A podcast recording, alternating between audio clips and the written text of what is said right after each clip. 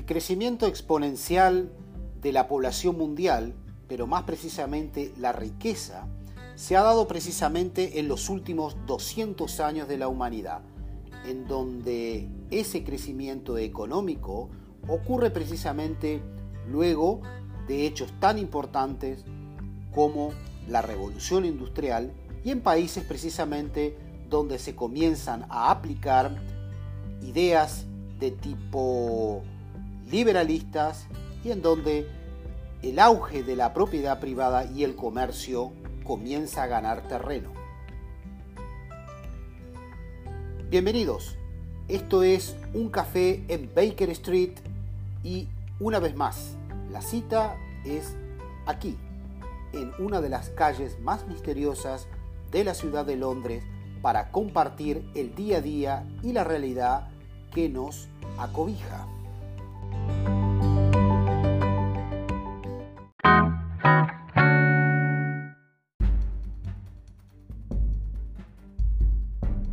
Y como mencionábamos en nuestra introducción, eh, aquí en un café en Baker Street, hoy tenemos el honor de eh, contar con un profesional de gran trayectoria allí en la República Oriental del Uruguay, en Sudamérica, y es el doctor Guillermo Sicardi.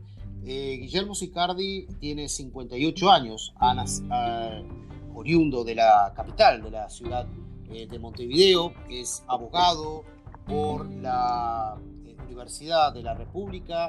Actualmente es columnista de la sección Empresas y Negocios del prestigioso semanario Búsqueda, en donde allí en enumeradas, reiteradas eh, oportunidades él ha eh, escrito distintos artículos sobre el gerenciamiento y más que nada sobre el management dentro del sector público, a lo cual ahora nos vamos a referir a ello.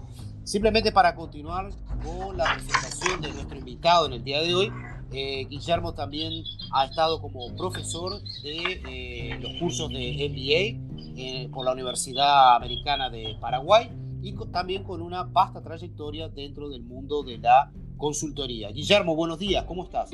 Buenos días, Marcelo, muy bien, muchas gracias. Gracias a ti por compartir un café en Baker Street y en principio una, uno de los puntos, digamos, o uno de los aspectos que hasta ahora nosotros hemos venido siguiendo a través de tus artículos es tu énfasis en cuanto a lo que tiene que ver al management eh, dentro del sector público, Guillermo. Y justamente ah, en, varios de tus, eh, de tus enfoques, justamente a través del semanario Búsqueda, has, por ejemplo, em, destacado el rol del sector público, del empresario, como el factor o como el elemento principal de crecimiento en una economía, Guillermo. Sí, Marcel, Marcelo, mira, eh, yo empecé a escribir, mi, formación es abogado, pero yo lo hice, hice una maestría en administración de empresas y me dediqué a la, actividad gerencial, ocupé posiciones gerenciales en empresas nacionales y multinacionales y luego, bueno, me lancé por mi cuenta en esto de la consultoría. Y, cuando uno, y realmente cuando te metes en la actividad empresarial, empecé a ver, antes de, introducirme en todo lo que es la, filosofía liberal y la, la, economía liberal, a entender que es la actividad empresarial la que realmente saca de la pobreza a las personas, es la actividad empresarial la que le permite a la gente realizarse. El trabajo eleva y dignifica. El trabajo no es solamente ir por un, por un pedazo, a buscar dinero para cambiarlo por un pedazo de pan es mucho más que eso. Y, vi que eh, si bien mucha gente se esfuerza con muy buena voluntad en organizaciones no gubernamentales, las iglesias, ayudando a los pobres, etc., realmente entendí y luego lo reconfirmé con evidencia empírica y estudiando el tema, que la mejor manera de ayudarse a uno mismo y a los demás es a través de, de la actividad. Y entonces ahí ves cuando cómo, eh, qué pasa con los países cuando le ponen frenos, le ponen obstáculos a los talentos de las personas, a liberar ese espíritu emprendedor y sobre todo cuando el Estado se mete a hacer cosas que no le corresponden, porque en vez de crear riqueza, destruyen riqueza. Y eso es un poco, creo, que es la batalla cultural que tenemos que dar en estos días en el mundo. Esto es una batalla cultural, una batalla por las ideas y eso uno lo ve, las ideas correctas, ¿eh? luego se traducen en acciones correctas y la probabilidad de tener resultados correctos. Y bueno, cuando las ideas están equivocadas, todo el resto de la estructura se desmorona.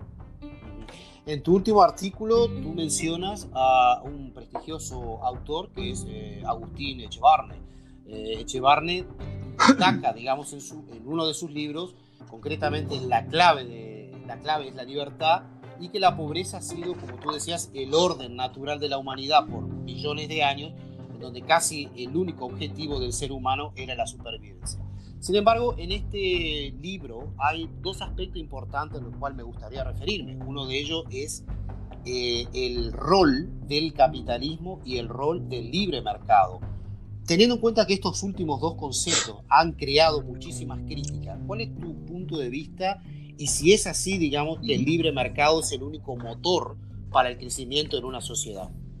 Mira, como decía Milton Friedman, un pensador y economista liberal, dice, primero los datos, la, evidencia empírica, ser objetivo, ¿verdad? No, no, porque cuando tú comparas la realidad contra un ideal, tu realidad nunca es satisfactoria, ¿verdad? Es, es, como todo, si tú querés comparar a tu pareja, a tu compañera, con un ideal de mujer, tu mujer nunca lo va a llegar, ni tú llegarás al ideal de hombre. Y eso es lo que hace un poco la izquierda, el comunismo, el socialismo. Quieren comparar con ciertos ideales de justicia, de igualdad, que cuando incluso te pones a rascar no son tan ideales. Y sin embargo la gente, cuando esos, esos sistemas fallan, como han fallado durante toda la vida, durante toda la historia de la humanidad, la culpa no se la ponen al sistema y a las ideas equivocadas, se lo achacan a las personas. Entonces te dicen que Venezuela hoy no está funcionando, no por culpa del socialismo, sino por culpa de Maduro. Si el socialismo se aplicara bien, funcionaría las cosas mejor. No, mentira. El socialismo es un fracaso, eh, es un fracaso económico, es un fracaso moral, es un fracaso cultural. Y acá, en la evidencia, como te decía, de los datos que cita Echevarri, todos los podemos ver, son contundentes. Uno no se da cuenta, eh, pero, pero 200 años atrás, en 1800, un poco antes, eh, como decías tú, el 90% de la población vivía bajo la línea de pobreza, con una población mundial que no llegaba a los mil millones de habitantes, o mil y poco. Hoy somos 7.500 millones de habitantes y bajo la línea de pobreza está menos del 8% Hoy en día, cuando te dicen también otra mentira, la diferencia entre ricos y pobres ¿eh? y la acumulación, que un porcentaje de la población acumula no sé cuánto del capital. Eso, por un lado, primero que cuando uno mira no es tan así, porque depende de la fórmula del cálculo, etc. Pero lo importante, a mí no me importa si ahora Bill Gates tiene tantos miles de millones más o menos. Lo que a mí me importa y a ti te importa y al resto del mundo me importa es que con nuestro trabajo, con un trabajo razonable, que no sea ni para genios y que tampoco sea una tarea que no agregue valor, podamos llevar una vida digna en la cual la gente pueda comer, pueda educar a sus hijos, etc. Y eso hoy es lo que sucede en el mundo. Hoy Bill Gates, el celular que tiene Bill Gates ahora debe ser igual que el mío. Y, debe ser igual que el de un señor que trabaja en un, en un fast food. ¿Por qué? Porque no hay diferencia. El de Bill Gates lo podrá forrar con diamantes, pero el celular es el mismo, accede a las mismas páginas que accedes tú y que accede un, un tipo pobre en el medio del África de Sierra Leona. Entonces, hoy con las brechas se achican, las brechas en la salud también se achican. Antes, en la época de los monarcas, los reyes, 1700, 1600, toda esa época, se moría, el rey se moría de lo mismo que la plebe. ¿Por qué? Porque no había vacunas ni para el rey ni para nadie. Hoy el mismo rey, en este momento, y tú que estás en Inglaterra, ¿con qué está desayunando la reina de Inglaterra? Se trata de un café con leche, un jugo de naranja y una tostada, lo mismo que come la plebe. Entonces, esa, ese gran eh, avance, esa gran disminución de la pobreza, de las diferencias, esa gran inserción laboral de las mujeres, de la innovación, fue gracias al capitalismo. Esto arranca en Inglaterra en 1800 y poco con la revolución industrial. ¿Y por qué arranca así? Porque arranca gracias a que empiezan a predicarse las ideas de John Locke, ¿eh? las ideas de, de, John Stuart Mill, donde basan justamente en la libertad individual, en la propiedad privada y en la búsqueda de la propia felicidad. Y sobre esos tres principios es que el, el mundo ha crecido lo que ha crecido en los últimos 200 años. Sí, efectivamente. Em, te llevo, pasamos nos vamos, digamos, de lo que es la, el political economics, nos vamos un poquito a, a, lo que hoy en día sucede en gran parte de Latinoamérica. Y me refiero, Guillermo, a la falta de management dentro mm. del sector público o muchas veces dentro de los gobiernos. ¿Tiene que el gobierno, los empresarios, digamos, los empresarios dentro del, del, sector del gobierno, eh, cumplir objetivos antes de retirarse? Bueno, eh, mira, ¿por, ¿por, qué tenemos un management tan malo en el, mundo entero, básicamente, en América Latina peor? Es porque para, para, vos elegir un, buen gerente de algo, la gente tiene que saber qué elegir. Es como cuando vas a comprar algo. Mira, me acuerdo que hace muchos años viajo a New York y me quería comprar una de las primeras estas agendas electrónicas, ¿te acuerdas? ¿no? ¿Cómo, se llamaba? Sí. o algo así, bueno, que era entonces entro ahí en, este, en New York, en la esquina esta famosa, ahí donde venden todos los electrodomésticos, y realmente había, no sé, 100 metros era el mostrador con posibilidad. Entonces me pongo a mirar, a ver esta, a ver esta, a ver esta, a ver esta, y el tipo me dice, discúlpeme señor, ¿usted qué es lo que quiere? Este, no sé muy bien, y, y mira lo que me dice, si usted no sabe lo que quiere comprar, yo no lo puedo ayudar. Entonces, ¿qué pasa? Cuando los ciudadanos no saben bien qué elegir, terminan eligiendo a los candidatos que hablan lindo, que prometen, que prometen cosas eh, edulcoradas, pero luego no los evalúan por su capacidad de gerenciamiento. Entonces, acá nadie juzga a un gerente que te deja un déficit fiscal brutal, que te deja deudas, que gestiona mal la cosa. Parecería como que eso no va. Pero fíjate tú lo que ha sucedido en Nueva Zelanda. Nueva Zelanda, hasta la década del 80, también era un país que andaba de mitad de tabla para abajo. Endeudamiento, subsidios, eh, un peso del Estado grande, politiquería, sindicatos este, que presionaban y, que no salían de, una economía cerrada al mundo. Bueno, se dieron cuenta que ese no era camino y se empezaron a abrir. Y en Nueva Zelanda hay dos leyes, entre una que ya tienen más de 30 años, son del año 89 y 90, la Financial Act y la no sé cuánto Act, que establece dos cosas importantes. Primero, toda la gestión que tiene que ser por objetivos. Si ustedes entran a cualquier sitio, cualquier eh, oficina pública en Nueva Zelanda, es muy probable que ya en la propia landing page, o sea, la primera página que tú caes, ya ahí estén los indicadores de gestión, los KPI, los Key Performance Indicators. Punto uno. Y el otro más importante, Marcelo, es que la eh, selección del personal, salvo los cargos políticos, que son justamente los que marcan los lineamientos políticos, como pasa en una empresa privada. La empresa privada hay un directorio donde los directores marcan los lineamientos de un plan estratégico en la empresa, pero luego se ejecuta a través de las gerencias. Bueno, eh, la selección en Nueva Zelanda de los gerentes de las empresas que tienen y de las oficinas gubernamentales lo hacen con empresas de selección de personal tercerizadas, como puede ser un Manpower, como puede ser un Pricewaterhouse, etc.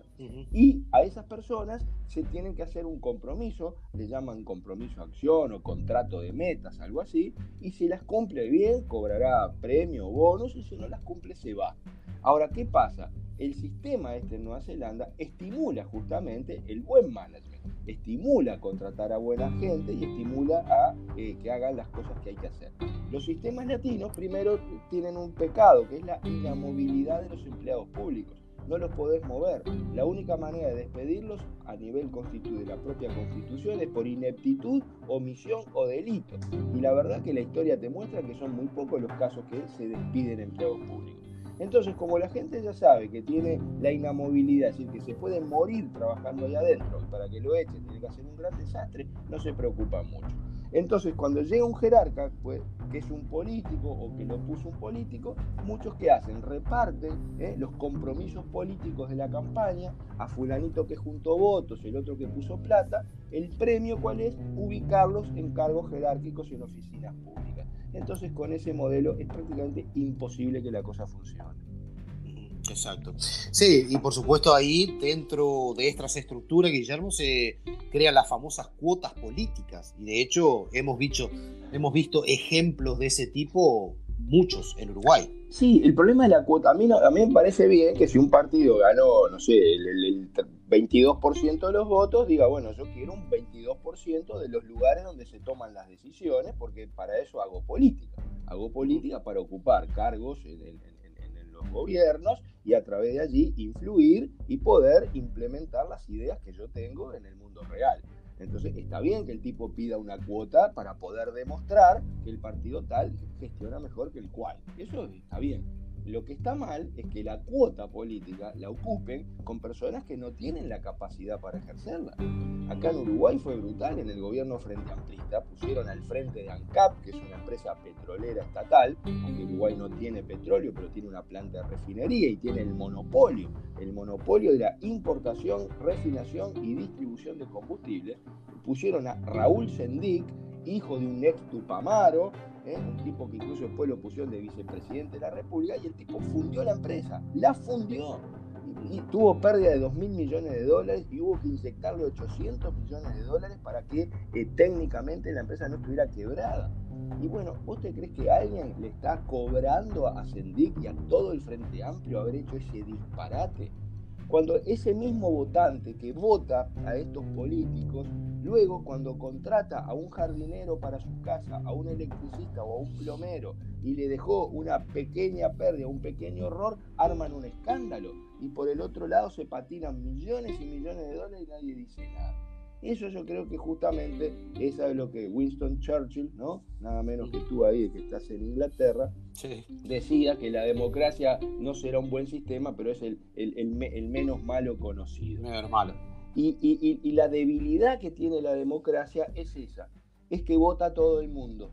Y cuando si todo el mundo vota y esas personas no tienen una preparación básica, esas personas no entienden el ABC, esas personas juzgan con criterios emocionales y con cosas, y bueno, terminan votando a estos candidatos mesiánicos. Termina ganando un Chávez, termina ganando un Kirchner en la Argentina, termina un Evo Morales, un Lula, un Pepe Mujica en Uruguay, que son tipos muy cancheros, muy simpáticos, no sé qué, pero son un desastre. Entonces, bueno, ¿por qué? Porque justamente las ideas liberales parten de la base de la responsabilidad individual.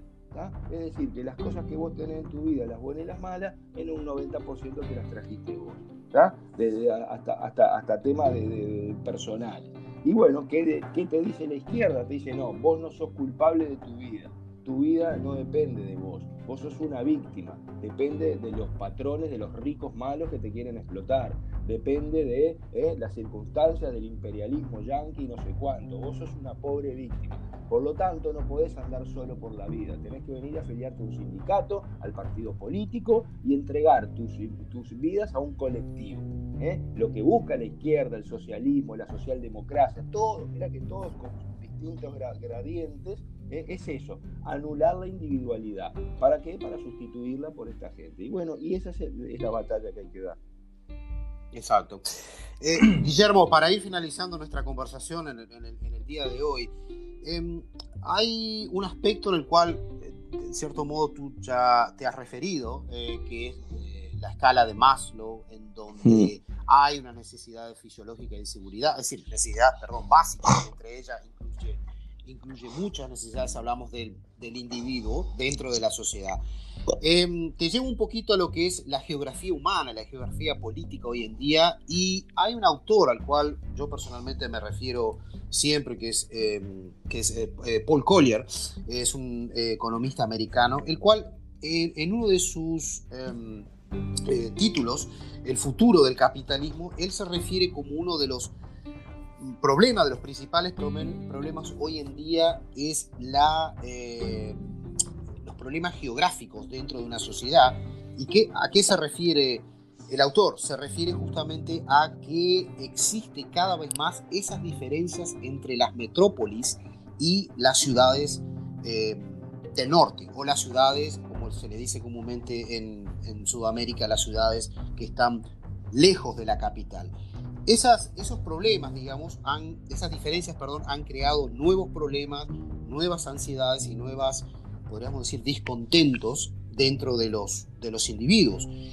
¿Es esto, digamos, un problema pleno del siglo XXI y desde tu punto de vista es algo que se puede lograr, si se puede buscar alguna solución para de alguna forma llegar a tener un nivel, en cierto modo, eh, igual, igualitario para, para una sociedad? Me refiero, digamos, al punto de vista del crecimiento de la sociedad. Mira, eh, primero, yo creo que toda esa tendencia que hubo, que la gente se concentraba en las metrópolis, saliendo del campo, de las ciudades más chicas, eso, eso murió, ya murió, hoy murió. Ayer yo te contaba antes de salir al aire que estuve en lo de mi hijo. Mi hijo vive en una chacra de 20 hectáreas, acá a 50 kilómetros de, digamos, de Montevideo, de la zona céntrica.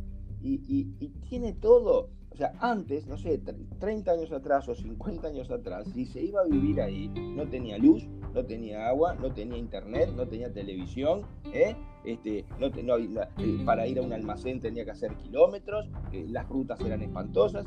Hoy en día tiene internet, tiene televisión, tiene una televisión de 60 pulgadas en la casa, tiene PlayStation, Wi-Fi, todo ¿eh? Eh, hace 5 kilómetros y, tiene un supermercado mejor que el que voy yo acá en, la plena zona céntrica, acá donde yo vivo. Entonces, eh, cerró, ya no tiene que trasladarse para estudiar, por ejemplo. Puede estudiar, en, fíjense con esto del coronavirus, desde los niños de escuela universitarios y posgrado estudiando por internet.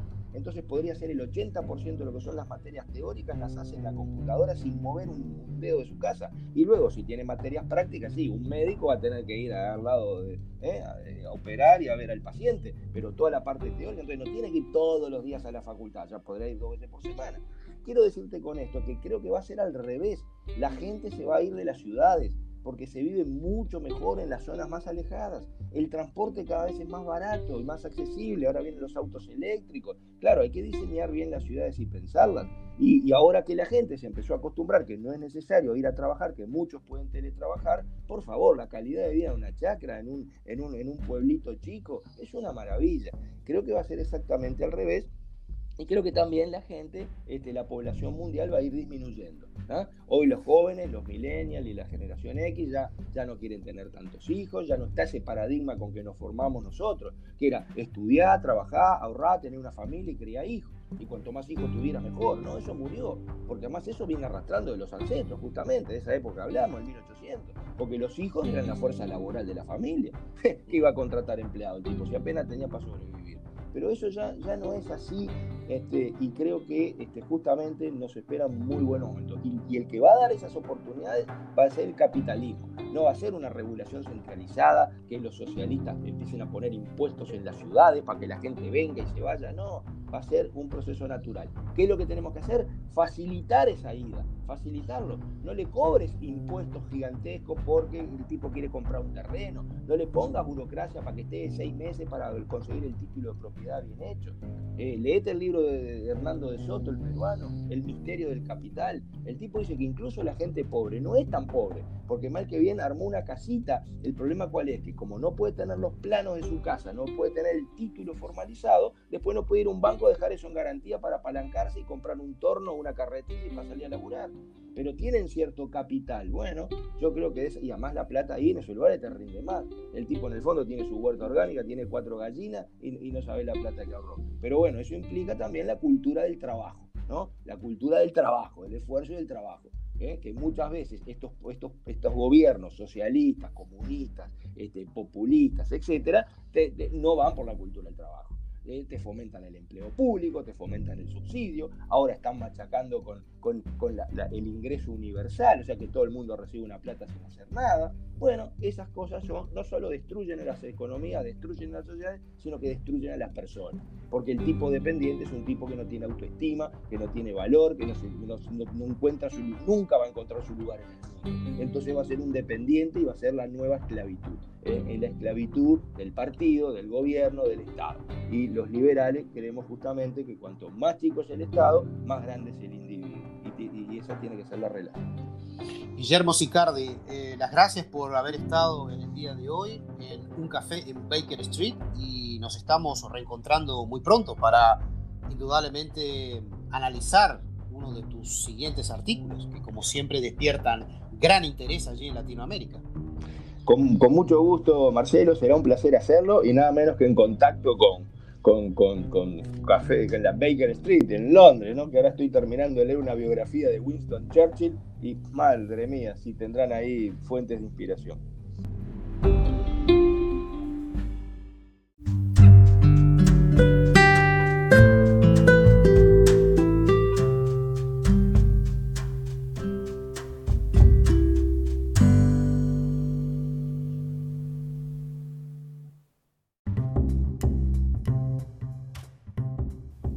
Económico capitalista es predominante en la gran mayoría de los países del mundo.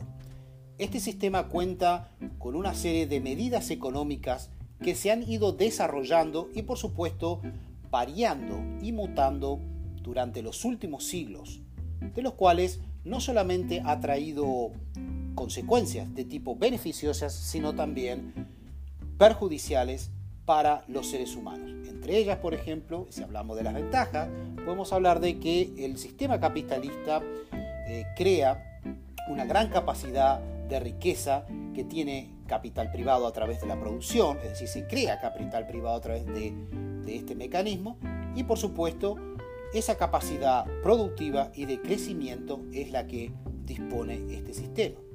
También en cuanto a las desventajas, no debemos dejar de mencionar de que eh, el sistema capitalista por sí solo no provee las necesidades básicas de la población, aquellas comúnmente conocidas como las necesidades de sanidad, educación y vivienda gratis. Y también otra de las desventajas de este sistema es que crea mucha riqueza, pero también es capaz de destruirla. Señores, la cita es en unos días aquí, en un café en Baker Street, donde seguiremos analizando y discutiendo aquellos temas que hacen a la realidad política, económica y del mundo de las empresas.